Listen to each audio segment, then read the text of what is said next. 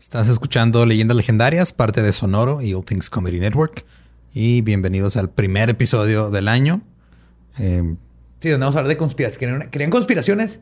Esta es la conspiración. Bienvenidos a mi mundo. Este es el calzoné con todo de las conspiraciones. El calzoné con todo. Con todo, el especial. El que compras así en, tu aniversario. De todas las cosas que pudiste haber dicho. Calzoné, la, empanada, el, bueno, burrito hubiera estado peor. El... Calzoné porque los niños no tenían sus calzones. ok. Bienvenidos al 2021. Vamos a empezar con todo bienvenidos a mi cabeza y a las últimas dos semanas de trabajo. Pobres niños no tenían sus calzones rojos para el amor y los amarillos para la suerte. No. es para el dinero, ¿no? El amarillo era dinero. Eh, ¿Cuál era viajes? No, el de viaje era el pedo de las maletas. Sí. saca las maletas. Tampoco tenían maletas. No. Pero tenían un colchón y un chingo de condones. Eh. Para no embarazarse. Mínimo sexo seguro. Ah, qué desagradable. Eh, Excelente intro, bravo. Sí, estamos empezando el año con todo. Eh, y pues los dejamos con el episodio 97. Nos rendimos a medio intro del primer episodio. Ah, The Finders.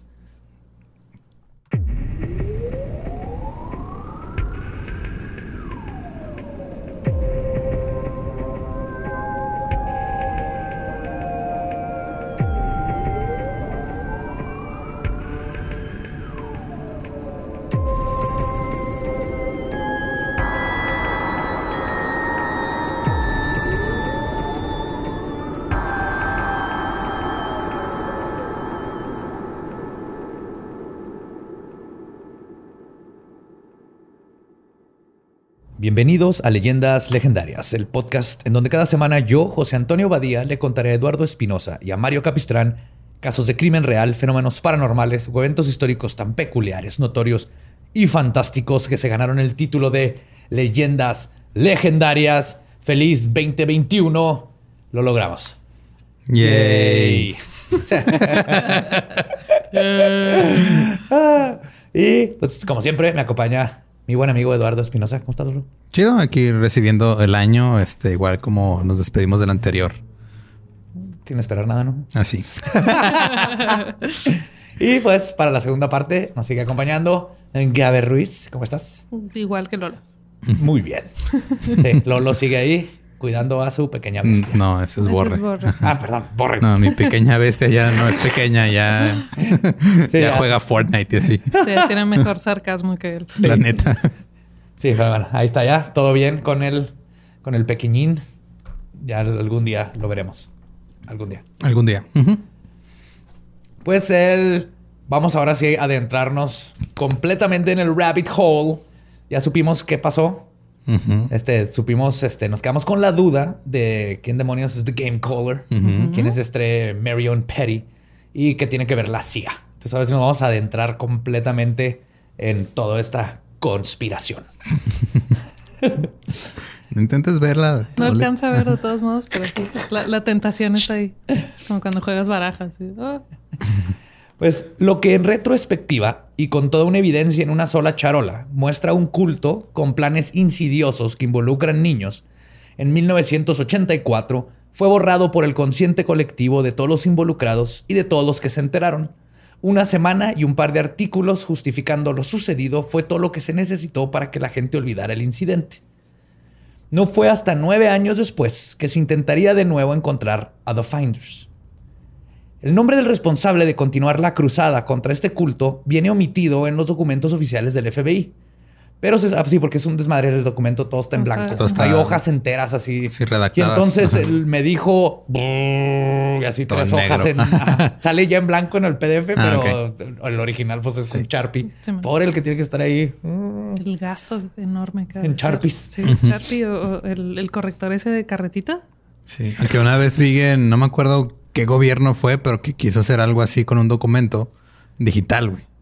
Y nada más lo, pues, lo pusieron subrayado negro, entonces podía seleccionarlo y copiarlo del PDF a otro lado y se veía el texto, güey. No me acuerdo si fue este algo gringo en un, un gobierno estatal o algo así, pero fue de no, no mamen, güey. O sea, Digo que está omitido en los documentos oficiales, pero se sabe que es un operativo de la CIA, ahora detective privado de nombre Skip Clemens Claro que así se llama el detective. Skip, Clemens. Los documentos recién desclasificados del FBI muestran varios reportes exigiendo que se investigue a el grupo Finders, y cito, bajo el acta de trata de blancas y tráfico sexual por la explotación de niños y la obstrucción de justicia preliminar. En estos documentos se detalla lo que se descubrió en 1984. Vienen todos los detalles que ya les conté en el primer episodio. Además de informar que en 1989, un anfitrión de un talk show, no dice cuál es, también omitido, se disponía a sacar al aire un especial donde iba a exponer a los Finders, pero el segmento fue cancelado misteriosamente. o sea, alguien llegó y le dijo a la cadena de televisión omitida, hey, no saquen ese... No se arma. A ver, Adal Ramones. ¿Cómo te atreves? También se pedía que se investigara al entonces jefe de policía de Tallahassee por su probable participación en el encubrimiento, lo cual hace sospechar que Tal vez él es el que le estaba alimentando, la, información a los finders. Se sabe que alguien dentro del departamento tenía que haberles pasado toda esa información a los finders. Este, junto con el Departamento del Estado, la sección de contraespionaje extranjera del FBI y la CIA. O sea, todos estos de que el reporte decía, a ver, intentan investigar a todos estos cabrones que estoy diciendo. Él o las personas que redactaron estos documentos sabían lo que estaban haciendo ya que sabían que reabrir un caso que fue finalizado por la corte es difícil, sino que imposible. O sea, cuando una corte dice este vato es culpable o no es culpable, para volverlo. sí, es bien difícil porque necesitas encontrar una razón, una nueva prueba que te exija que se tiene que reabrir el caso. Y tienes que volver a reabrir todo el caso, no es nomás agrégale esto al caso existente. No, es abrirlo todo y lo que, que el juez considere que esa prueba es suficiente para reabrir todo el caso. Es un pedo. Entonces, lo que hicieron aquí inteligentemente con los nuevos reportes es que este, lo que pedían era que la investigación se enfocara no en The Finders, sino, en, el papel, en el papel que jugó la comunidad de inteligencia de los Estados Unidos en obstruir una investigación sobre abuso sexual infantil. Entonces esto era totalmente diferente. Como el pedo de copyright que es así, ah, este, no te puedo tumbar tu video donde estás usando mi marca, pero te lo puedo tumbar por el logo. Por el logo, porque no lo quitaste. Sí, encuentras otra manera de atacar el mismo problema. Pero legalmente, legalmente es otro caso. Entonces tiene que abrir. Ok. Los documentos fueron mandados al FBI, el Departamento de Justicia de los Estados Unidos, que es el Departamento Ejecutivo Federal que administra al FBI, al ATF y a la DEA. O sea, es el jefe de todos estos güeyes. Y el representante democrático de North Carolina, Charlie Rose, y el representante republicano de Florida, Tom Lewis. Al leer el reporte, ambos congresistas presionaron al Departamento de Justicia para que investigaran el caso. Allá los sistemas funcionan un poquito más bonito que, en este poquito, país. Sí. Sí. El 18 de diciembre de 1993, la prensa se enteró de esto y el nombre The Finders por fin regresó a la vista pública. Los artículos que salieron reportan que el Departamento de Justicia estaba investigando a la CIA por sus posibles conexiones como una comuna, y cito, de forma de vida alternativa. John Russell, el entonces portavoz del Departamento de Justicia, centró su investigación en pruebas que indicaban que la CIA estaba utilizando a The Finders como una empresa fantasma cuya verdadera función era entrenar operativos de la agencia y que esta fue la razón por la que detuvieron la investigación. Ah, cabrón. Está muy densa esa, acusación. sí, no, esta vez sí se pone bien denso. Y todo el caso cambió de un giro de trata de blancas a oficialmente un caso de conspiración. O sea, fue así del... Legalmente, conspiración es un término este, que de hecho te pone a arrestar por conspiración. El portavoz de la CIA, David Christian, reaccionó calificando a los cargos como, y cito, ridículos los puestos hechos están equivocados y cualquier implicación de que la CIA obstruyó la justicia es indignante. Abundan las historias de conspiración. sí, no obstruimos la justicia en Estados Unidos. En toda Sudamérica sí, aquí no. Sí, no tumbamos dictadores y ponemos a estos Asia, uff, Latinoamérica, no, ni empiecen, pero Estados Unidos no. no, no. y a menudo acaparan los titulares de la prensa sensacionalista. Pero esta es una de las más extrañas que hemos escuchado. ¿Eh? Más, extraño que ponerle LSD a los puros de Castro. Agregó que todo era un malentendido, o sea, que sí le habían dicho, porque dijo, sí le, le habían dicho a la gente especial Martínez que el asunto ahora se había convertido en un asunto interno de la CIA y que dejara de investigar. Y que todos los documentos serían clasificados como top secret.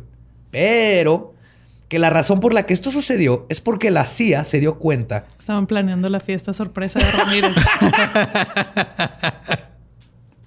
Se fueron muy lejos, güey. Estaba la cortada perfecta. Sí, vamos a usar las fotos de los niños para cortarles, hacer confeti, güey. Este... Para saber todos que los no te invitados. gusta. Sí, vamos a conseguir el número de donde rentaban las cabras para traerte una viva y que ¿Será tú que la los- pudieras matar. ¿Te gustó alguna de las túnicas o...? O alguna de las niñas. no. Mira, ya con lo que dije el episodio pasado, ya en este punto ya, Sí, ya, no hay vuelta Ya atrás. dimos la vuelta. Sí. Este, dijeron que la, la CIA dijo que se dio cuenta que uno de los miembros de The Finders 1 era un contador de medio tiempo que trabajaba en una empresa llamada, llamada Future Enterprises Inc. Que no, no era una fachada donde la CIA entrenaba a sus agentes en los 80s en cosas de computadoras e informática. Ah, qué padre. Ajá. Obviamente era, una O sea, fachada. como por ahí cerca de eh, este cerca de la casa hay un edificio que se llama Legal Business Solutions, así soluciones de negocios legales. Eso suena súper. Y ese edificio lo construyeron en chinga. O sea, había una casa ahí en esa esquina. Y luego, como en dos semanas, ya no estaba la casa y estaba el edificio. ¿Cómo le ponemos? Empresa De empresarial negocios de Inc. negocios incorporada, SASB. Punto com. Vámonos. Diagonal asp.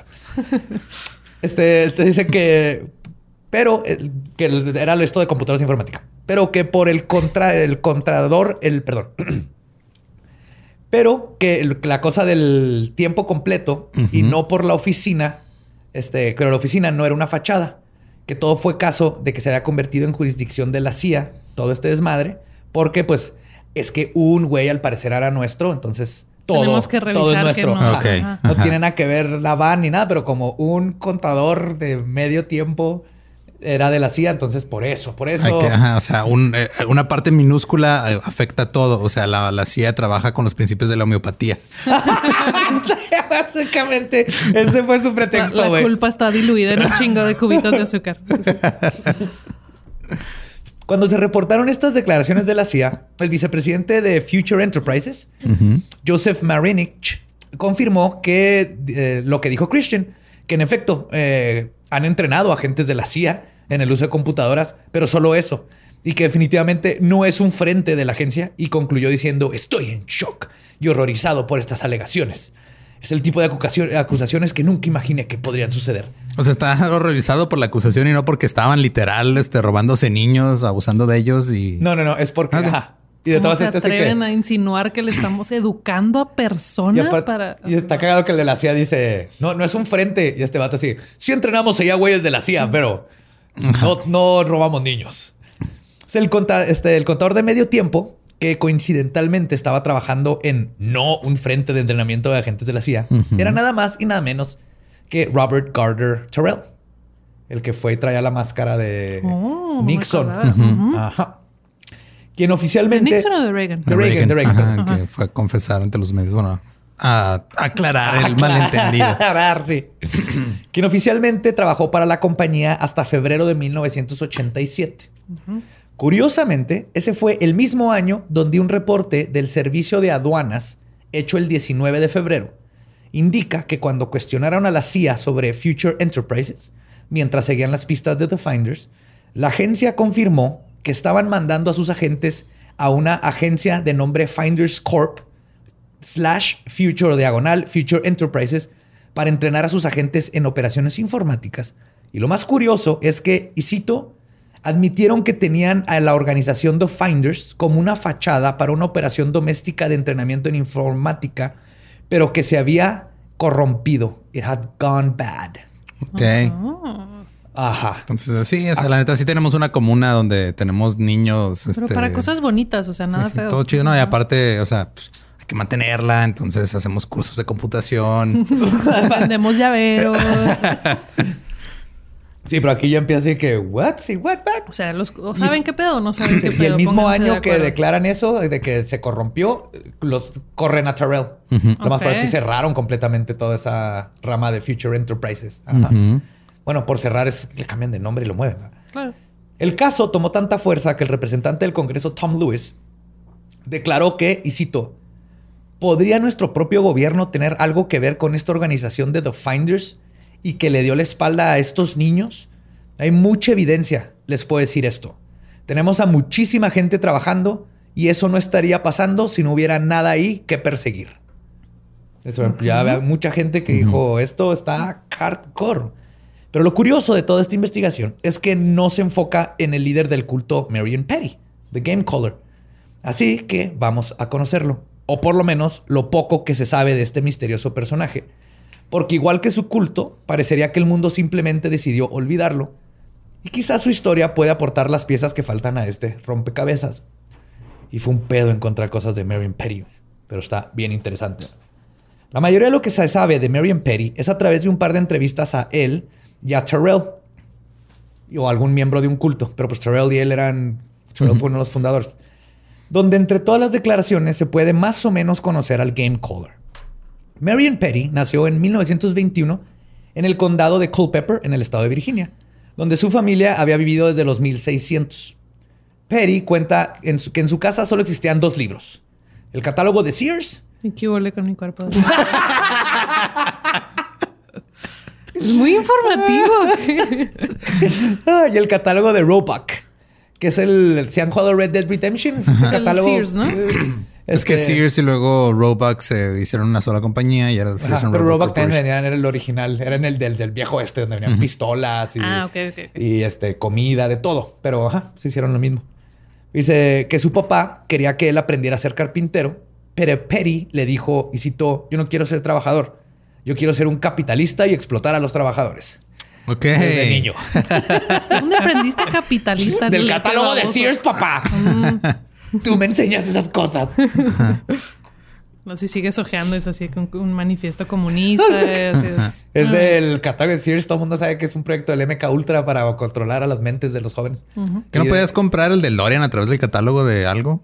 No sé, probablemente. Pero el, catálogo de Sears Penny era el, primer Playboy en los 80s, 90s. Era donde podía haber mujeres en ropa interior. No era lingerie, era ropa interior, pero era lo más cercano que había pornografía. blancos enormes. Sí, sí. No, no te juzgo. Y de hecho, Perry tuvo solo un trabajo en toda su vida. Se unió al Army Air Corps, que después de la Segunda Guerra Mundial se convierte en Air Force. En 1934, a sus 13 años, este, es cuando se unió y trabajó como chofer. Logró hacer esto a los 13 porque medía casi dos metros y sus papás le ayudaron mintiendo sobre su edad. Este Perry explica que logró que sus papás mintieran porque justo antes de que se uniera al ejército, salió un reportaje en el periódico sobre un caso donde describían a un niño cuyo padre no le había dado lo que quería y lo mató. Entonces, por miedo de que este güey está bien pinche alto. Sí, Perry dice: No dije nada sobre el artículo. Solo lo recorté del periódico y lo dejé en la mesa del comedor para que mi padre lo encontrara. Yo era muy independiente, pero también era un niño modelo y nunca le di ningún problema. Pero al encontrar el artículo los dejó perplejos. Nunca lo mencionaron. Y es así como cuando pedí enlistarme al ejército, mis papás me dejaron. Claro, porque es el. Bajo amenaza, claro. Es que, o sea, son dos pájaros de un tiro. Uno, te haces, este, o sea, te deshaces del psicópata que tienes en tu casa. Y dos, le das lo que quiere, güey. Muy, muy bien hecho los papás de Perry. Cuando llegó la Segunda Guerra Mundial, él ya había llegado a sargento dentro de las tropas ceremoniales. O sea, era parte de las tropas que se encargan de cuando hay funerales, de manejar las carrozas, de marchar bonito en festivales, todas esas cosas. Durante su tiempo en el ejército hizo una serie de contactos importantes dentro del Pentágono. Es así como se enteró que un general de nombre Henry Arnold, no sé si ubicas, si han escuchado de Henry Arnold, es un general famoso, estaba por ser llamado el nuevo jefe de las Fuerzas Armadas. Aún y antes de que el mismo Arnold se enterara sea, por los chismes, conocía a su chofer, conocía uh, a lo Fight Club, conocía a todos los que hacen que todo funcione. Entonces, él, este, cuando él se hiciera. Digamos que este tenía el panorama aéreo de todo, ¿no? Sí. No. cuando Arnold se convirtiera en jefe de las Fuerzas Armadas, le darían un segundo chofer militar. Así que un día, sabiendo esto, se le acercó y le ofreció convertirse en su segundo chofer. Dicen que nomás se le quedó viendo hasta que le dijo, ok, sí.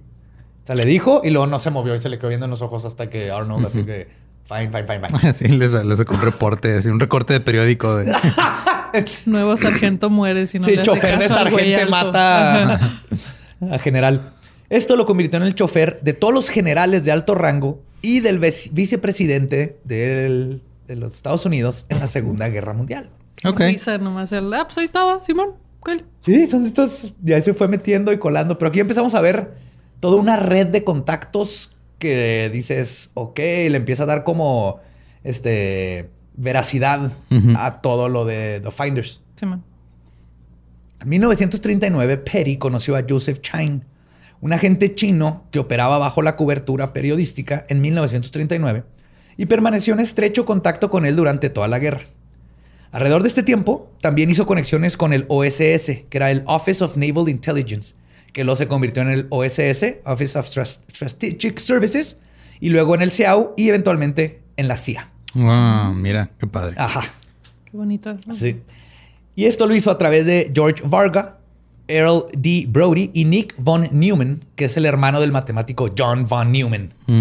que es uno de los matemáticos más cabrones ja- que jamás hayan. Newman, ¿no? Sí, se llama Here in my car.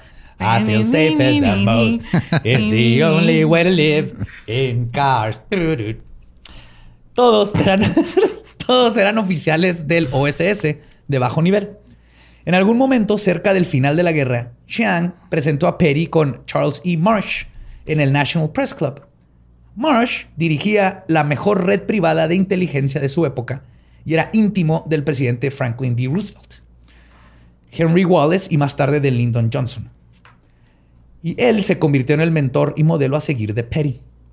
En las décadas de los 50 y 60, Marsh proporcionó fondos para que Perry comprara cientos de acres de tierras agrícolas en los condados de Madison y Rappahannock.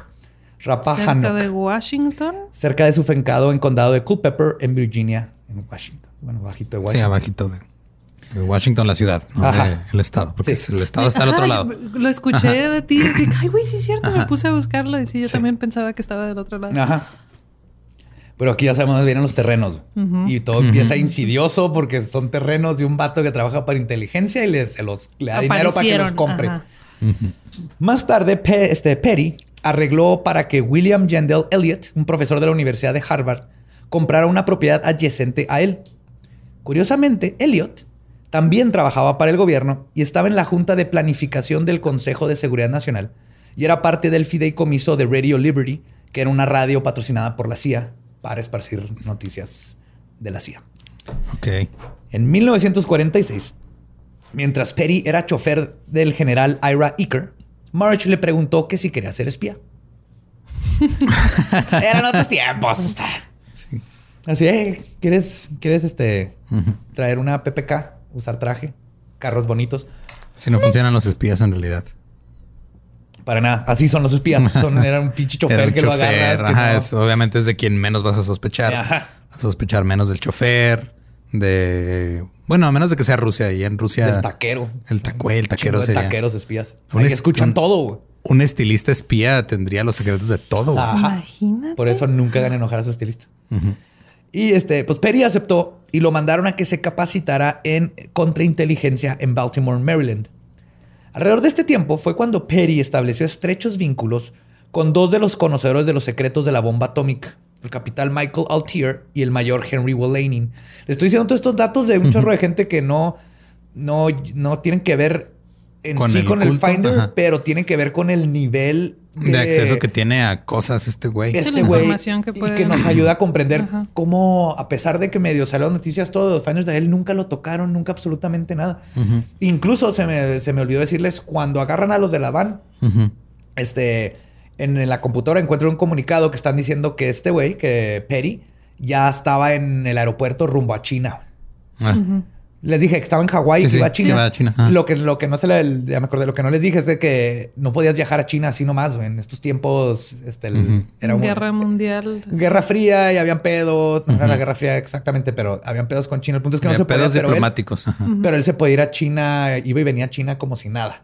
Ujú. Ya. En 1954, Perry reclutó a Eric Heiberg, quien había pedido su autorización del NSA, que son los que se... National Security Agency. Sí, que son los que espían tus llamadas y tu Sí, cámara. son la CIA local. Ajá. ¿NSA también son los de los aeropuertos? No, eso es el TSA. Sí. TSA. Sí, cierto. Es la Agencia se- Nacional de ajá. Seguridad, ajá. Eso se creó después de el 9-11. 911. Aproximadamente en este momento fue cuando se involucra con el NSA. Heiberg fue reasignado como investigador privado y posteriormente como detector de talentos, que así le llama la CIA. a- You got it, baby. Ah, sí, igualito. ya, lo veo claro. ¿Eres bueno para explotar embajadas extranjeras? Ding, ding, ding, ding, ding, ding. Este American CIA agent. Próximamente en Fox. Pero así le dicen talent, talent, este, talent detectors. Pues es talento. Este vato era un detector de talentos en la Universidad de Georgetown. En 1956 fue enviado a recibir entrenamiento de inteligencia a la USAF en la ciudad de Frankfurt, en Alemania. Por estas fechas, Perry contrajo matrimonio y a través de Marsh le consiguió a su esposa un trabajo en la CIA. Luego en Mm, 1957, donde se mantuvo hasta principios del 61. O sea, ahí la esposa duró un chorro. ¿Recuerdan que mencioné que dijo que estaba involucrada la esposa de Perry? Era, pues la metió desde el 57. Nepotismo. Trabajaba como en secretaria. Instituciones Ah. gubernamentales, ¿Tú no me digas. ¿Tú crees? Yo sí tuve unos, unos trabajos, no puedo decir nada. Ah. Estando en Alemania, el coronel Leonard Weiner entrenó a Perry en nuevas formas de contraespionaje y otras técnicas de la CIA. Y luego le aconsejó, entre comillas, que se retirara del servicio militar y que fuera a, y cito, rodearse de chiflados reclutando agentes de la juventud en hostales y universidades. En otras palabras, y, eh, métete con los hippies. Ajá, que sí. era todo el movimiento que está sucediendo ahorita que iba Sí, en deja contra. el pedo militar y vete con los hippies, vuélvete uno de ellos, déjate de bañar. Básicamente. Básicamente. Perry aceptó y le- se le asignó al mayor George Varga, que sería su oficial del caso, y cuya función era transmitir las instrucciones de Weiner, que según los récords esto siguió hasta que Varga murió en la década de 1970. Ok. Entonces, todavía en los 70, Varga le seguía mandando instrucciones a Perry. Y si se acuerdan, en los 70 ya estaba con los Ajá, ya Finders. estaba empezando. el Y seguía siendo desmadre. parte de la CIA. ok, entonces así tal vez double agent de... Ahorita vamos a ver las teorías, pero aquí sabemos que mientras trabajaba en la CIA estaba con los Finders. Ok. Y esto que está diciendo la CIA que teníamos a- al culto de Finders para esto y el otro tiene mucho más sentido todavía. Y este coincide con los documentos. Bajo las instrucciones de su handler Varga, Perry reclutó una red de agentes por toda Europa y en China. En los 60 estableció conexiones con el movimiento Beat, que incluía a dos de sus exponentes principales, Dick Dabney y Norman Mailer. Ah, el Norman Mailer. Sí, eran parte Ajá. de Beatniks, ¿no? Beatniks. ajá. Poesía y chascar los dedos y fumar Sí, cigarros. sí, Ajá. sí, sí, sí, sí, sí, sí, sí. Los bohemios de su época. Ajá. Pues se acuerdan que los beatniks estaban bien cabrón ahí en, en todo lo de Stonewall. Ajá. En también. Stonewall eran beatniks y, y el- la- toda la comunidad LGBT. Ujú. En los, Berets. Perdón. sí, sí, berets. en los 70 infiltró el movimiento hippie a través del agente de inteligencia naval retirado Wade Schneider, que era el piloto privado de Timothy Leary y Billy Hitchcock. No mames, güey. ¿Qué pedo con este güey? O sea, está en todos lados. Sí, güey. What the fuck? Timothy Leary es otro así. Ajá. Gurú de drogas y el movimiento intelectual de los 70s y 60s. Una chingonada. Y se metió por el, por el piloto porque era, era ex agente del piloto. En el 71 infiltró varios movimientos instaurando gurús. Y con la ayuda del doctor Steven Belts, especialista en modificación de comportamiento, comenzó a experimentar con la manipulación del comportamiento de las personas a través de movimientos espirituales. güey. Güey, Este, o sea, la historia de este güey es como si Forrest Gump hubiera sido serie de HBO, güey. Con ese soundtrack de Atticus Ross, de así súper oscuro. Súper denso. acá. Sí. Sí, no, mames, bien ¿cómo está cabrón. leyendo esto de what the fuck? Se metió en todos lados. Y esto que empezaron a instaurar gurús, donde estaba la cultura de los hippies. Entonces la CIA estaba metiendo a líderes. Por eso está toda esta teoría de que Manson era de la CIA. Ajá. Porque el- sí Porque fue algo, algo que, que hacían. hicieron. Ajá. Ajá. Meter a, la- a gurús para controlar a la gente. Y no era nomás para controlarlos, sino tenía como un experimento social para ver qué tanto puedes controlar a grupos masivos de gente y hasta dónde los Miren, puedes llevar. inventamos esta madre que te pone high, repártenlas allá. Ajá, tomen LSD Sí, y sí, vamos sí. a ver qué pasa. Pónganle a este vato. Sí, sí. Y al mismo si llegaban. ¿quién después- ¿A quién de ustedes le sale la barba bien vergas? ok, Johnson. El te vas a Chicago. talento, Toma, así, ding, ding, ding, ding, ding, ding, Ahí está. Toma esta bolsa de LSD, haz un culto. Y de todo ese experimento social, lo único que la- lograron sacar de dato es que pues, puedes sincronizar Mago, la película de Magos con el disco de Pink Floyd. Un chingo de hace. En un lugar oscuro, un vato con un cigarro. así. En No, un no, estacionamiento. espérate. Es en el tercer rugido, güey. Ah, perdón. Ahí va. El Deep Throat. Ah, Con Agent Mulder. Ese, ese capítulo de X-Files es mi favorito. Y es al mismo tiempo de todo esto que él mismo utiliza el rancho en Virginia y comienza a fundar su propio culto.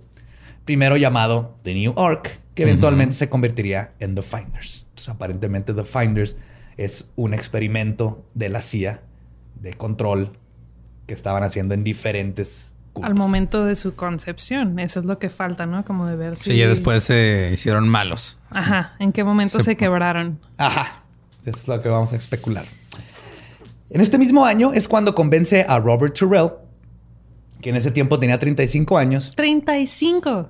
Espérate, a sus 35, lo convenció de que dejara su salario de 200 mil dólares al año, la mitad de una compañía de petróleo, y que le dejara a toda su esposa e hijos, a quien también dejó, y se uniera a su culto. No mames. ¿Qué chingados le ofreció? Niños. Exactamente. O poder, o... O ambas. O, o ser espía, el- que se pueda llamar James Bond. No creo que le ofrecieron el título de James Bond. No, O un chango. no, tampoco.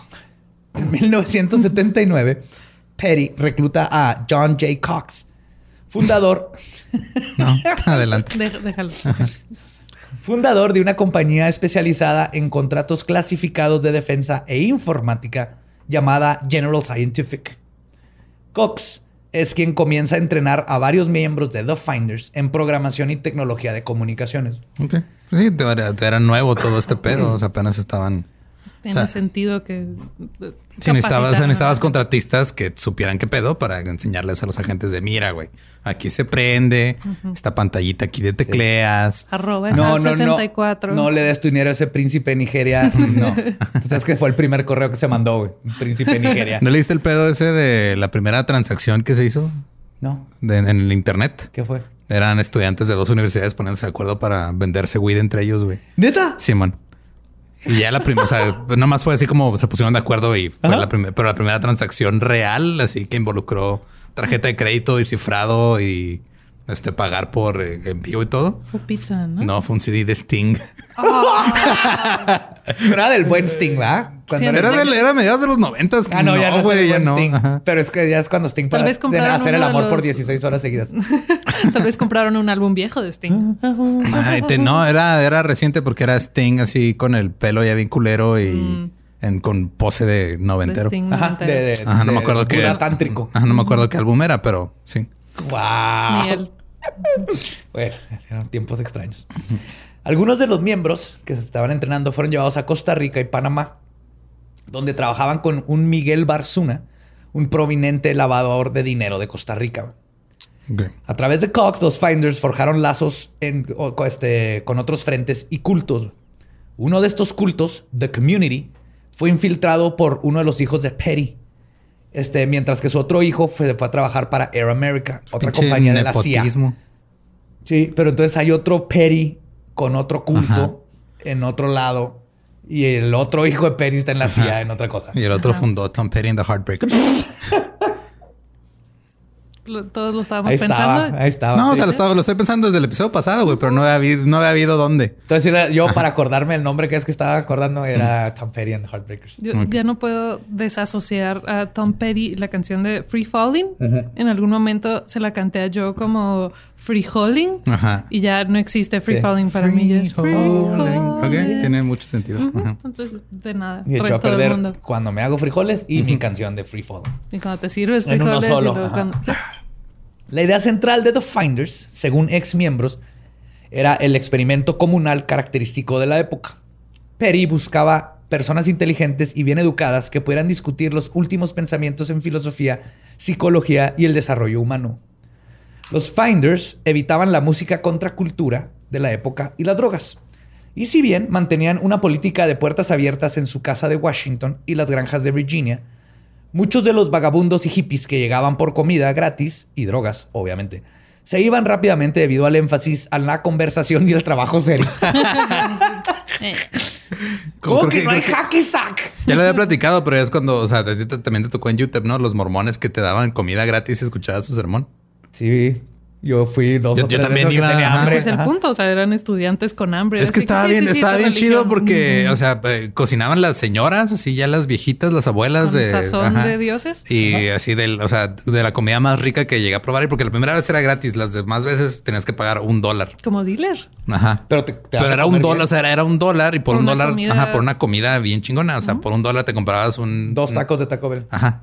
Y O una comida bien chingona. o podías ir a ignorar a un güey que te iba a hablar de su corriente del mormonismo mientras comías comida bien chingona casera. Sí. ¿Era eso o, o donar sangre? Donar plasma a Y- huevo. Y, te daban Papa John's. Yes. Por ley.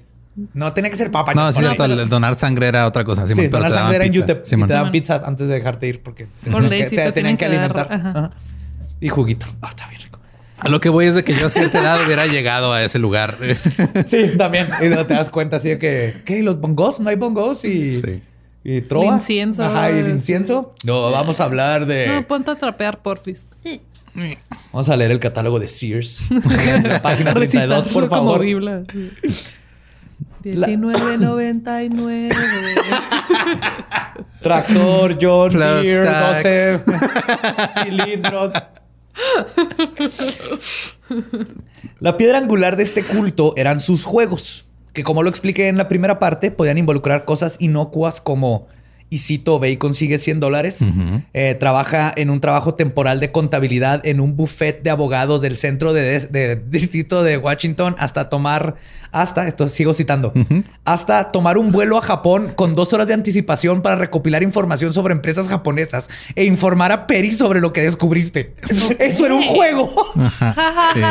Sí. Tú tienes que ir riendo todo el camino. Sí. El juego, el juego de hoy consiste en formar una familia, tener dos hijos cuando el mayor cumpla 10 años. Después y, de desarrollar una relación emocional con él, tienes que Sí, dejarlo tienes en un que, parque. tienes que darle un bachón y decirme cómo reaccionó. Y luego vas a hacer un sleeper cell que lo vas a meter a un colegio donde luego le va a disparar a los niños cuando él tenga 16 y lo vamos a activar con la palabra Transformers.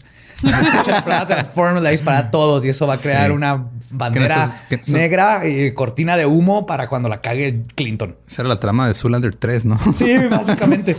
Pero estos juegos también así que necesito güey. que vas a hacer. "Ja, ¿Sabes qué está bien padre que el juego de hoy? Sí, güey. Vas a ir a IBM y les vas a robar un microchip y luego me lo traes a ver qué, de qué está hecho. wow. Palabra de Sears. Según Perry, estos juegos eran para formar pequeños grupos de afinidad de dos, tres o cuatro personas y que aprendieran a trabajar juntos. Luego, estos Como pequeños... las dinámicas grupales en la fiesta anual de cualquier empresa Godín. Sí, güey, que creen que es Así te vas a tirar para atrás y tu compañero te va a cachar. Tú confía en él. ya cuando te cache, le robas la cartera, me trae sus contenidos, eh, suplanta su identidad, le dices a su esposa que eh, Le vas a poner este casquillo de bala en la bolsa. Necesito sus huellas digitales que vas a ir a poner en este Recuerden, carro. todo esto nada más es para que aprendamos a confiar el Se uno en el otro, suelten. suelten. Luego estos pequeños grupos se unen y forman grupos más grandes dentro del culto. Pero solo hablas con personas que están en tu estado de conciencia. Eso era muy importante, como todos los cultos. Ajá. Todos los demás están mal o nos quieren hacer mal o lo que sea, nomás entre nosotros sabemos qué pedo. Las líneas naturales de comunicación son la clave. Cuando estos grupos de afinidad se unen, forman los, y cito, Estados Unidos de la conciencia. Verga, qué horrible nombre. Yes. Ugh, se oye como algo que Joe Rogan diría. Sí. Lo que dice es que los Estados Unidos de la conciencia pueden existir junto con los Estados Unidos de América. O No, creo que eso más bien es algo que diría Kanye West en el podcast de Joe Rogan. Sí. Ándale. Pero este, les decía que todo esto funciona mejor si lo mantienes muy discreto y no desafías la estructura de poder existente. Claro, como todo. Ajá. Una vez Tú que... cállate y, y haz caso y va, todo va a estar bien. Sí, porque al final de cuentas la ciudad de eso se trata de control. Y de hecho controlan más cosas del... Están más cabrones que el presidente. Los presidentes le tienen miedo a la CIA. Te pueden partir la mantienen dinero que nadie sabe dónde saca. Bueno, sí sabemos de dónde saca, desde las drogas a mil cosas. Sí, sí. Pero tiene más dinero que de lo que necesitan. Están cabrón. Más miedo a la CIA. Los quiero. Besitos. Una vez que tenía controlado a los adultos, es cuando los juegos se tornaron en crear a niños desde bebés para ser diferentes. Entonces, Estaba mamando. Es neta el, el que sí desde chiquito. Ok. Sí, o sea, el primero fue a los- el experimento empezó como vamos a controlar adultos y luego los estamos usando como de espías. Ajá. Como tú decías, no, no es un James Bond, es un güey que ni sabe que se está robando secretos de una empresa. Por ende es súper efectivo. Porque claro, si lo agarran Sí, porque tiene, o sea, juego. puede negar todo. O sea, porque Y le- tener la razón. literal no sabe nada. Y Sí. lo- y lo pueden torturar hasta el- si lo Y agarran. no le van a sacar la verdad porque, Porque la el güey verdad no está está- jugando un juego. no la conoce. Esa fue la primera parte, ahora sigue la parte de experimentar con los niños. Petty seguía un sistema tribal de vida y en el caso de los niños y de crianza. De No de ese tribal. no de ese, Gaby. En cuanto nacían les ponían sus bototas. Sí. Él creía que los niños nunca se van tan lejos que, eh, este que, él decía que si sueltas un niño no se va a ir tan lejos de que no pueda ver a su mamá. Por lo tanto esto los limita. Así que debes de quitar a la madre de la ecuación y cuando el niño está más grande y comienza a preguntar, Te- despeja la ecuación. sí. pues los destetaba, ¿verdad? Sí. Era todo el... El- el- Pero era por eso, para que el- fueran libres, porque no son libres porque quieren a la mamá. Entonces, quitas a la madre de la ecuación y luego cuando el niño está más grande y comienza a preguntar cosas, naturalmente va con sus padres para conseguir las respuestas. Pero los padres están contaminados y solo un niño puede darle una respuesta correcta a otro niño. Y de aquí viene toda esta idea que entre nomás entre los niños se, se educaran. Ajá. Y en la adolescencia, los jóvenes deben de ser iniciados en su adultez por los adultos en ceremonias. Eso la- tiene la- cero sentido. Y es, y es iniciados en la adultez, esa womanhood y manhood, que es la connotación sexual. Sí, es, o sea, de niños no van a saber qué pedo y luego de repente alguien se los va a coger. Sí, o sea, el adulto no se mete nada hasta que podamos tener sexo con ellos. Esto está bien Qué cabrón. conveniente. Esto suena Ajá. un chingo. a- De hecho, hay una descripción de los finders de un psicólogo en el reporte del FBI y, y los describe como overachievers, ¿cómo se dice? Sí, como El uno más que tú. Sí, como dice, esto era gente educada, uno más que tú, Ajá. pero que no había hecho nada con su vida y Perry les dio como que Aquí una razón lucir. de lucir. Ajá. Y entonces ya cuando estaban ahí, lo último que querían estar preocuparse con preocupados de niños, entonces era muy buen pretexto este experimento para los papás porque tenían sus orgías y su sexo y no tenían que preocuparse por sus criaturas, pero Perry sí estaba haciendo un experimento muy cabrón con estos niños. Y esta filosofía de crianza de los niños provenía de la idea de Perry del potencial innato de los bebés. Y cito, no se puede enseñar y no se puede comprar la... Este, el- ah, pero se puede buscar y se puede atrapar. Todo bebé lo tiene. En algún momento la gente lo pierde. Generalmente por ir a la escuela. Nunca lo perdí. Me di cuenta temprano en la vida de que la mayoría de las personas en las que entré en contacto estaban tratando de hacer algo sobre mí. Entonces, rehice toda, re- rehusé toda autoridad a una temprana edad. Todo es poder. Eso es lo único que vale la pena estudiar. El poder. Entonces este güey te piensa que, o sea, desde niño tienes el potencial de Sí. hacer ciertas cosas, pero la Lo sociedad te pierdes lo- pues, en ajá, la escuela. te no está tan mal en eso. La escuela sí está hecha para adoctrinarte bien cabrón desde Como chiquito. En muchas cosas, buena idea, terrible ejecución. Ajá. Y también Ah, sí. Un montón de experimentos también por esas fechas. No sé, eh, obviamente así de que nada éticos, de que robaban niños y los criaban así. que ¿Qué pasa si nomás les hablas raro? ¿Y qué pasa sí. si los crías en una jaula pequeña? ¿Cómo se llama ¿O la película esa de si- Dog something? Dogtooth. ¿Sí es Dogtooth? Sí, ¿verdad? Que se trata, o sea, literal está en una casa y no me acuerdo si son uno o dos niños porque yo no la vi completa, la vio tan y yo de repente más vi a ciertas partes cuando bajaba a checar cosas, pero eran, o sea, los tenían ahí encerrados y no sabían qué pedo y un, un día uno de los niños ve el avión y se queda así, ah, cabrón, ¿qué es eso? ¿Qué o es sea, eso? Pues como estos niños que no conocían un excusado o la electricidad. Exactamente. Pero como todo culto, eventualmente las cosas comienzan a irse para abajo. Y curiosamente, el incidente de Goatgate no. Pues sí, ¿no? O sea, siempre en un culto terminan yéndose para abajo. Sí, es cierto. Sí, es Como cierto. la En todos los de sentidos. Suavecito. Ajá, Sí. abajo. Qué padre que el vocalista Azul Azul aún con todo y ese impedimento de habla pudo lograr éxito. Un Me máximo acuerdo que mi mamá tenía el cassette y estaba súper vulgar todo. Me acuerdo que lo escuchaba así como... ¡Wow! Este, el incidente de Goatgate no fue la causa principal de la gran desbandada. Sí les afectó, pero no fue lo principal.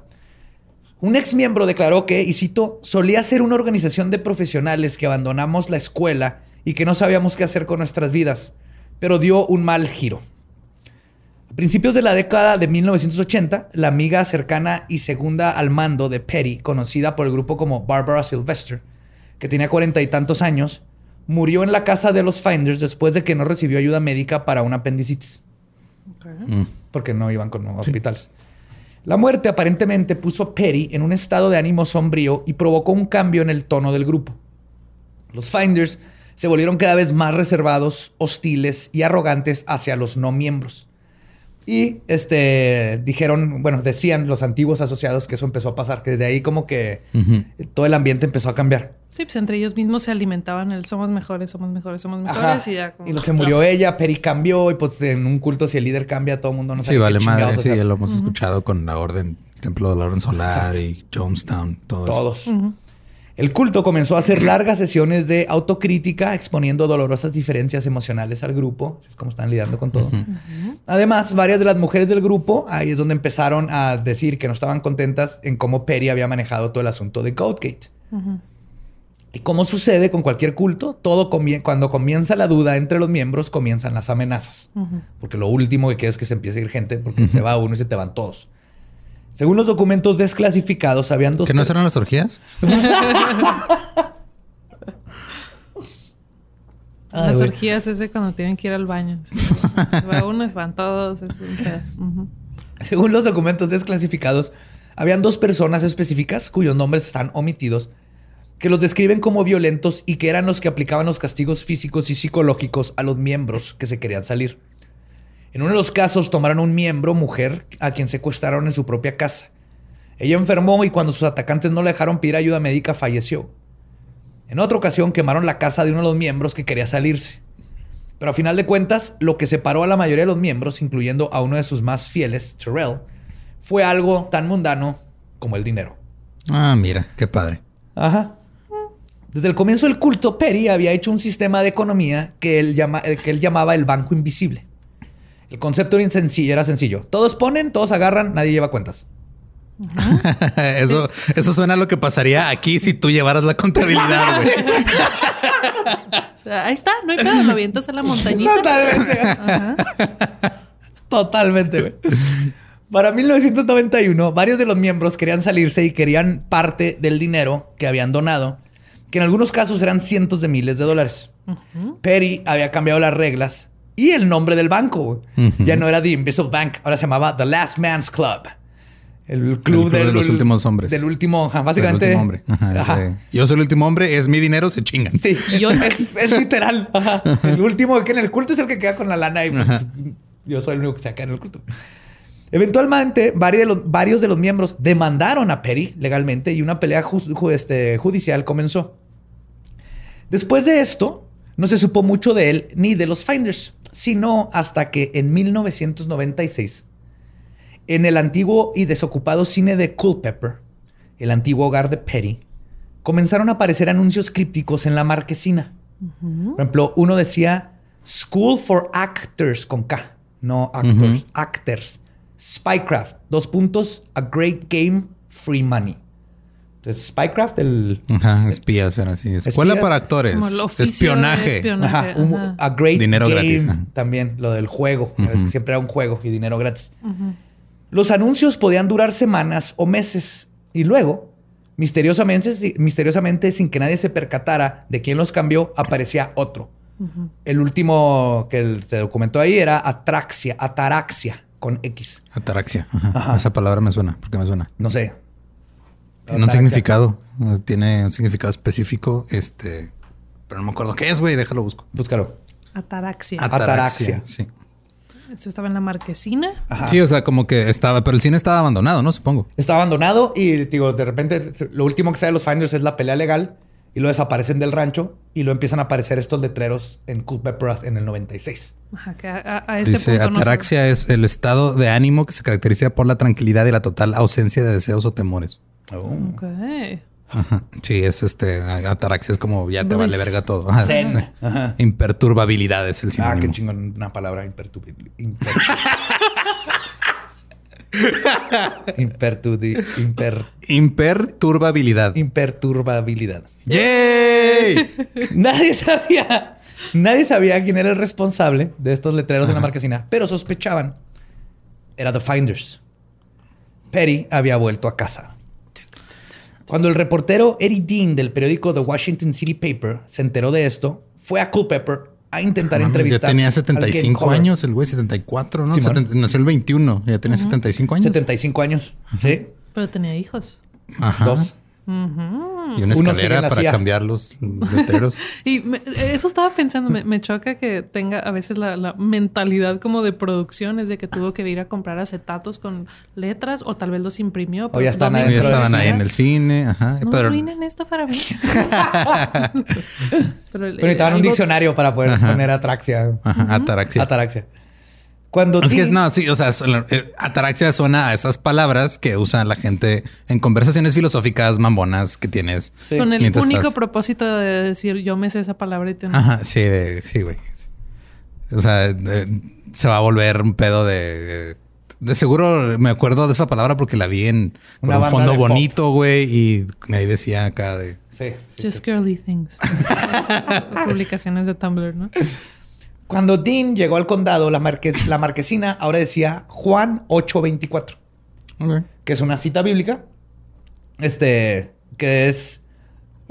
Si la puedes, estás, ¿quieres que la lea Ah, bueno. Gabe? Uh, no, sí puedo, sí puedo. No sé qué, todo bien. La cita bíblica dice: Y conoceréis la verdad, y la verdad os hará libres. Entonces, Ah, sí. esa- todo el mundo se sabe esa. Coincidentalmente, esa es la frase que está tallada en el lobby de las oficinas centrales de la CIA.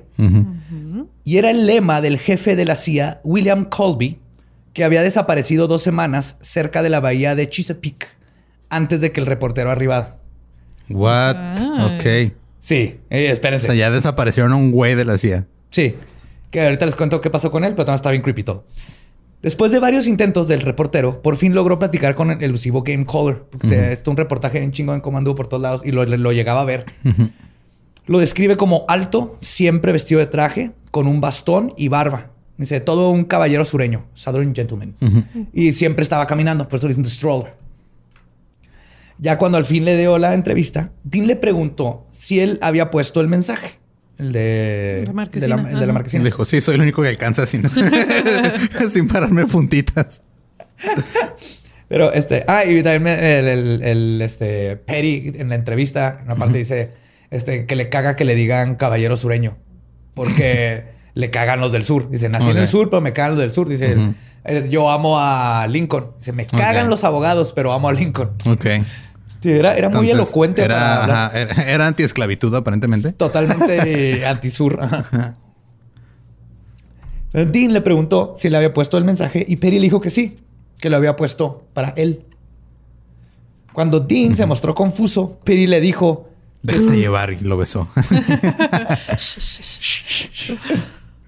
Perry le dijo que si no había venido a verlo para saber sobre la desaparición de Kobe y a preguntar sobre cuál era la conexión con todo. What the fuck? Ok. Sí. O sea, él creyó que, dijo, este güey seguro ya sabe que Kobe está desaparecido y viene a ver qué pedo. Sí, sin, sin que él, sup- o sea, el de reportero todavía no le había avisado a este güey que iba a bu- buscarlo y este güey ya sabía que andaba en el pueblo. Entonces se enteró por, ah, no, no. Pero esto le dijo. Luego le mencionó que los Finders seguían activos, que habían unos 10 miembros above ground o Ajá. activos y 10 underground, que nadie No, sabía quiénes eran. Y ocultos. Ajá. Que Eran topos entrenados, literal. Sí. Y que su visión continuaba. Describió. ¿Eh? Porque eran topos.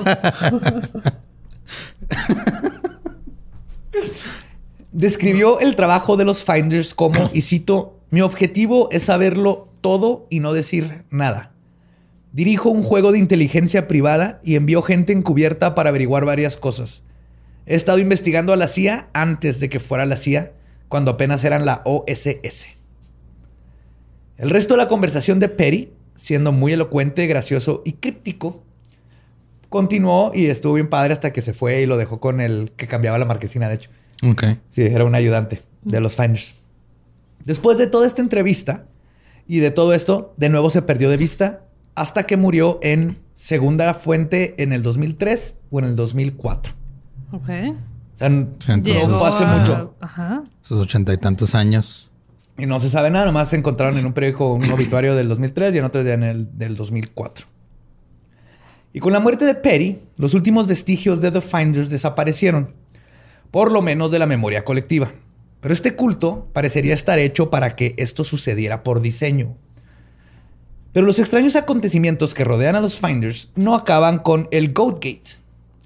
En 1991, justo en el año cuando el culto estaba teniendo su pelea interna, un oficial cuyo nombre está omitido en los documentos del quinto distrito de Washington reportó que el 22 de octubre él y dos de sus compañeros observaron por varios días actividad que consideraban sospechosa por naturaleza. A lo que se refieren es que observaron a numerosos hombres bien vestidos operando carros de modelos lujosos de renta que iban y venían en la madrugada a un edificio situado cerca del área de mercados al noreste de la ciudad. ¿No habían escuchado hablar de prostíbulos de estos güeyes en su vida? Espérate. Hombres de negocios. Ah. En por lo menos una ocasión el reporte dice que los oficiales observaron a un adulto masculino con un niño Ok. entrando a dicho edificio pasada la medianoche. Ok. Ya. Entonces ya, ya no nomás es cosa por sí prostíbulo. sola es de, ah, ok, ponle, Sí. pero ya todo es de que, O sea, oye, es una serie de reportes de que estuvieron ahí checando porque, ah, cabrón, sí, primero han de haber dicho, ah, de ser un nuevo Ah, sí, prostíbulo fancy secreto y lo, ah, cabrón, que está haciendo un Sí, señor sí, sí. con un niño bajándose un Lexus. En, es- en otra ocasión, el oficial omitido detuvo a una van después de que la vio retirarse del edificio en la madrugada. El motivo de la detención fue que la van tenía engomados que no correspondían a los que debía traer el vehículo. El hombre que iba manejando de la van se identificó como el Mr. Omitido. Y cuando el oficial le preguntó a qué se dedicaba, le dijo que hacía investigaciones y stuff. Hago investigaciones y así. Y cosas. Eso hago. O sea, básicamente soy yo. Es lo que... ¿Qué te dedicas? Hago investigaciones y, y eso. Y cosas. Y también es probable ¿Sabes que te puedan, este, de repente parar en una van por traer tus incomodados incorrectos, pero en un contexto muy diferente. Muy totalmente diferente. También declaró que se dedicaba a cuidar niños de diplómatas. Ok, son. Algo bien raro que cabeza solo. mencionar. Ajá, sí. Bueno, pero Ah, y entiendo, tal, tal vez el- con un niño en algún punto es que soy niñera de diplomáticos y... entiendo que tal vez sea así como que, eh, güey, conozco gente. Eh, pues Puede es ser. probable porque Ajá. no pasó nada. Después de escuchar esto, el oficial le aconsejó que esa colonia no era un buen lugar para cuidar niños, Aquí no hay nada de diplomata, Sí. señor. ¿ves?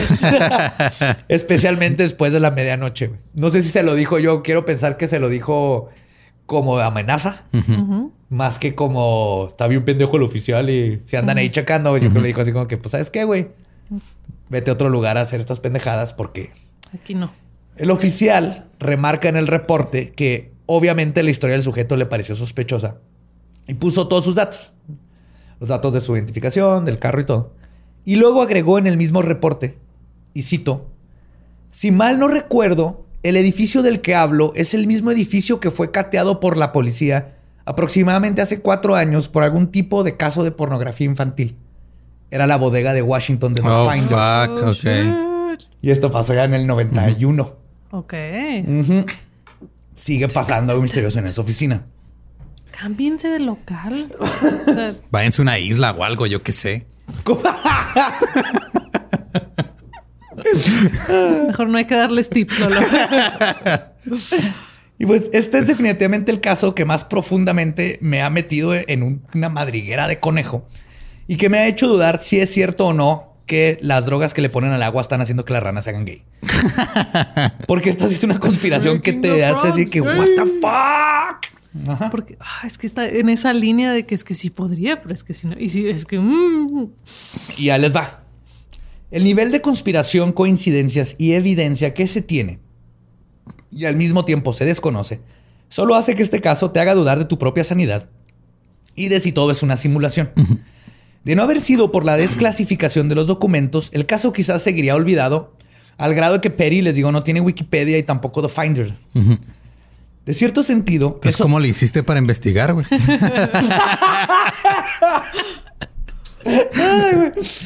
De cierto sentido, eso le agrega no solo al misterio, sino a la idea de la conspiración, lo que define una conspiración. Exacto, la, la duda, la... el-.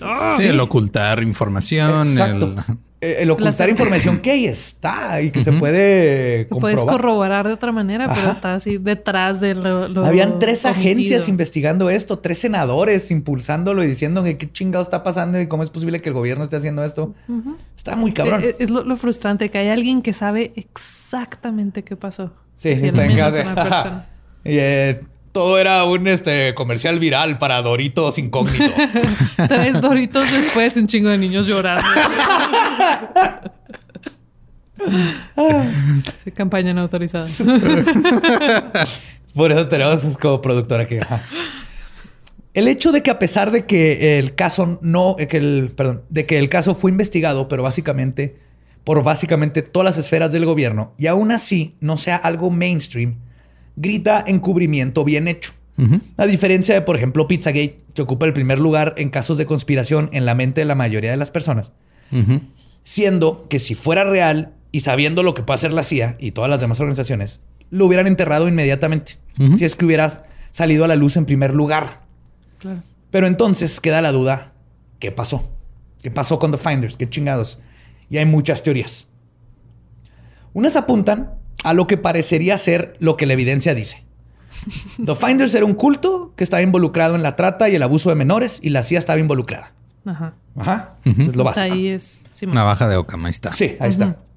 Otras teorías manejan que Perry se fue rogue o se, se fue Sí, ajá. independiente. Sí, dijo, ya, ¿saben Freelance. qué? Yo voy para freelance. Se hizo freelance de la CIA. freelance. yeah. Después de que infiltró la escena New Age y Guru, y tal vez le gustó la idea y dijo, está bien verga ser líder de culto y estar controlando a estas personas.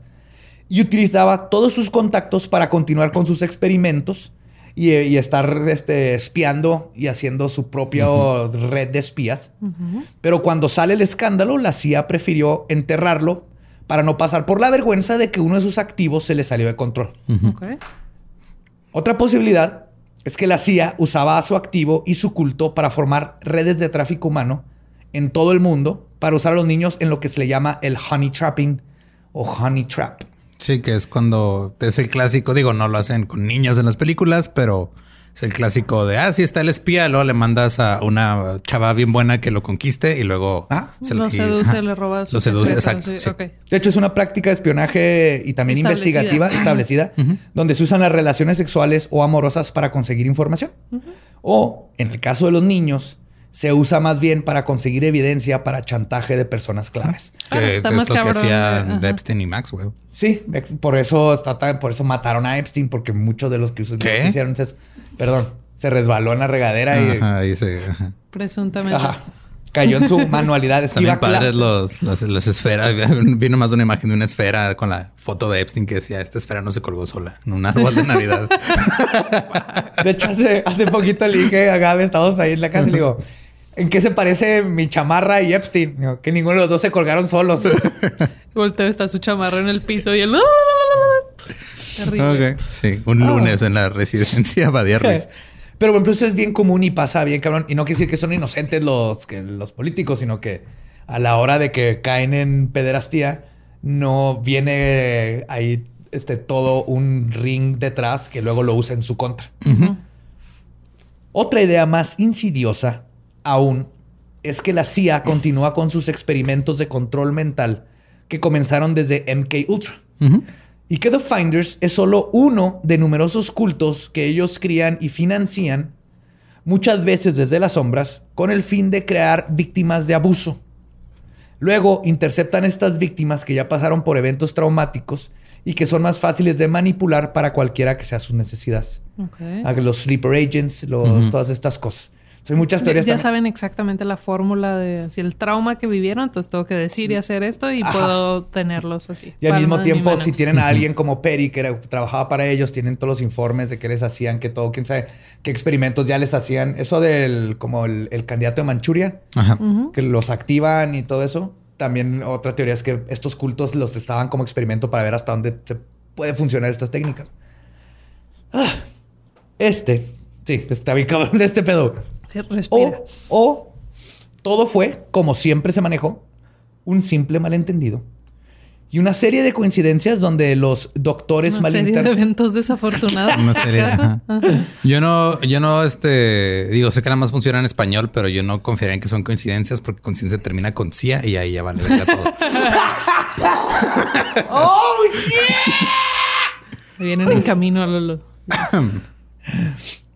Este, tal vez fue una serie de coincidencias donde los doctores malinterpretaron las señas de abuso sexual de Max y Mary. Y el culto no era más que excéntrico, pero no estaban haciendo nada ilegal. Aparte de tener jaulas en el rancho para que usaban para meter a los niños, porque eso fue sale en un reporte. Pues que digo, igual la estaban probando para un futuro cuando tuvieran que ponerlos abajo de los puentes internacionales aquí, güey. O sea, piensan, digo, si- son, si, si algo son, son visionarios estos cabrones. o sea, Cabrón, güey, desde el internet. todo lo que aprenden lo usan de alguna forma después. Agencia gubernamental precavida vale por dos. Pero a final de cuentas, pero que a final de cuentas, perdón, eran unos locos haciendo cosas locas y los niños sufrieron no de abuso sexual, solo de un utópico plan bien intencionado de una bola de hippies. Eh, Rechazo. Yo estoy, ajá, esas son el- teorías Así, y observaciones wacky. mías de qué pudo ser. Y ustedes decidan cuál de estas teorías podría ser la verdadera o si hay alguna otra. Mira, ahorita ya hay varios que todavía siguen así torcidos porque ya dijiste dos veces que Pizzagate no es falso. Digo, no es real. ya sé. ya están, ya, Ya, ya, pero- ajá, ya todo lo- Olvídense pizza que metas este pedo. Aquí es donde está el pedo. Pero para comenzar el año, con nuestros gorros de aluminio bien puestos, los dejo con lo que dijo un ex miembro durante las entrevistas que se les hicieron en 1987. Y cito: The Finders es un grupo que por 15 o 20 años se ha dedicado a practicar la flexibilidad y la invisibilidad. Nunca los van a encontrar. Es que sí, igual que con el local, es nomás se cambian el nombre, se van a otro país, se van a, o sea, teniendo suficiente información, se mueven. ¿Y cómo encontrarlos? Se cambian de nombre. Perry estuvo activo hasta el 2004. Ujú. Cuando lo entrevistaron, tenía, decía que todavía tenía 10 activos, 10 en las sombras. Su hijo tenía otro culto. El otro hijo sigue en la CIA. Esto está bien, cabrón. Ah, ahora sí estaba así en el pizarrón con los hilos. Para eso querías los hilos, ok.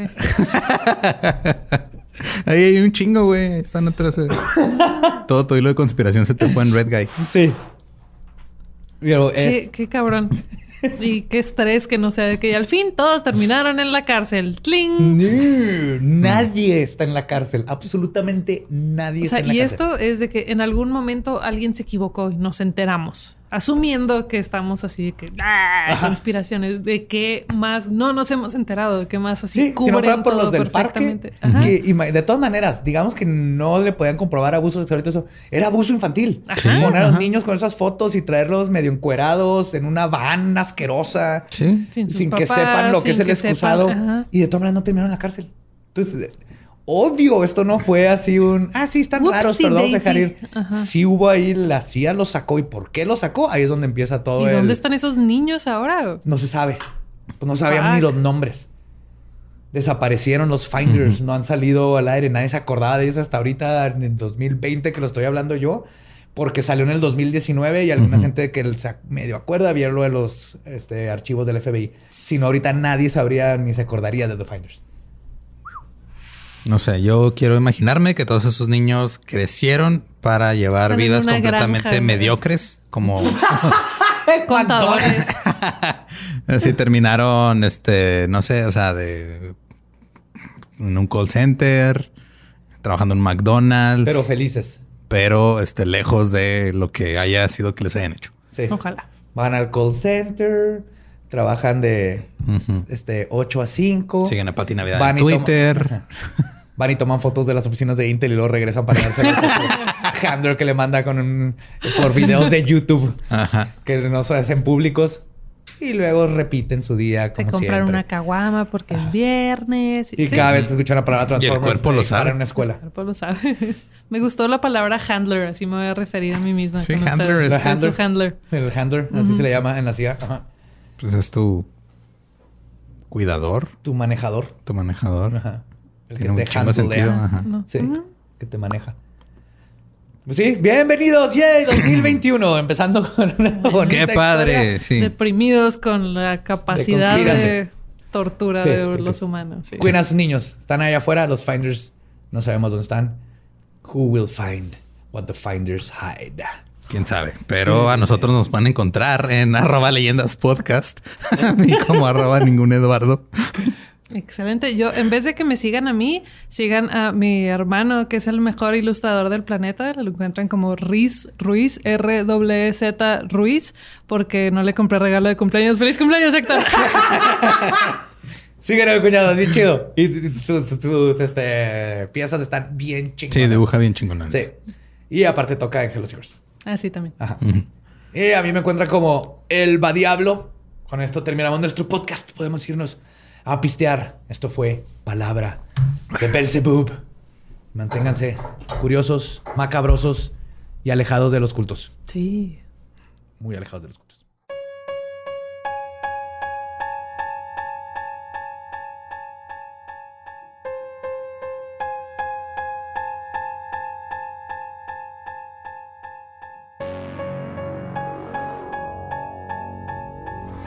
Y eso fue buscando a The Finders, en el cual no encontramos nada más que más madrigueras de conejo que hacen todo más creepy y te da miedo vivir en el mundo en el que vivimos, donde existen este tipo de cultos y trata de personas y, y lo fácil que es esconder todas estas cosas. Que es justo lo que queríamos transmitir cuando Sí, ¡feliz empezamos año! leyendas legendarias. ¡Yay! Siéntanse mal sobre qué su padre. existencia. Constantemente. Sí, ah, estás disfrutando el día. Sabías que tal vez hay un culto que se roba niños y no sabes que existe. Checa tu privilegio.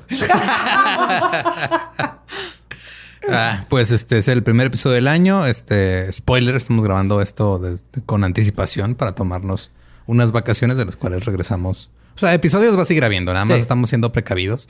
Queremos darle las gracias a toda la gente que nos ha apoyado en Patreon y en, en las membresías de YouTube eh, por, por ese, ese extra que nos aportan ustedes. Significa mucho para nosotros.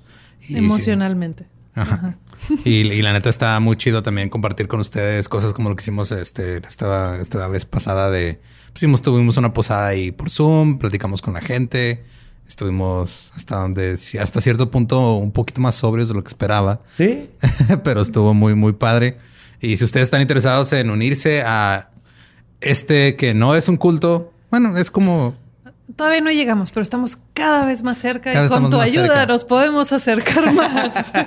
Pueden ir ahí a patreon.com diagonal leyendas podcast o pueden darle clic aquí a unirse. La única diferencia es de que en Patreon están los niveles donde te llegan recompensas físicas, que es mercancía única o de repente te llegan regalitos, pues este, que nada más son para la gente de Patreon, que no van a salir a la venta Ajá. ni hay manera Guiones. de conseguirlos. Puedes conseguir un guion firmado, todo eso. Si nada más quieres contenido extra, aparte de lo que ya está en, en- en el programa, pues puedes unirte a los primeros tres niveles, ya sea en Patreon o en YouTube. Es el mismo contenido. Como que sea más cómodo para ti. Como spoiler, contenido extra para los de Patreon y YouTube de ahorita tiene que ver con The Finders en el 2020.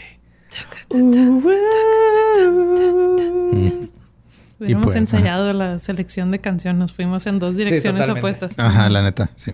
Esperaría más de ustedes. Pero pues sí, y también este, pues, muchas gracias porque llegamos a este año, no estuvo es uno de los años más raros de la historia, pero aquí estamos. Sí. Y gracias por esos mensajes. O sea, creen, así como ustedes nos mandan mensaje de que la- les hemos ayudado a sobrellevar la pandemia, en nosotros el hecho de poder seguir haciendo esto nos ha mantenido eh, relativamente cuerdos y nos gusta saber que estamos ayudándonos mutuamente. Así es. Entonces, un Cuerdos abrazo a más todos. muy paranoicos de todo. Ah, claro, siempre, güey. Sí, sí, sí. Como debe ser. Ujú. Eh, Una go- paranoia holística. Es buena. Que Diluida Homeópata. Muy Ajá. diluida. Homeópata. Siempre confundo holística y homeópata, pero... ¿Por- ¿Será porque las dos son mamadas? Correcto. y con eso los dejamos. Este, muchas gracias y nos escuchamos la próxima semana. Sí. Eh, pro- probablemente ya con Borre de vuelta. Sí, veremos cómo está. Si es que no anda muy desvelado. Sí, ya dejó de amamantar. A ver si ya sacó el calostro. Es lo que estamos esperando. Hasta que nos enseñe que ya pasó el calostro. que una vez vimos a Carlostro en vivo, ah, no será Carlostro. ¡Feliz año! ¡Los amamos!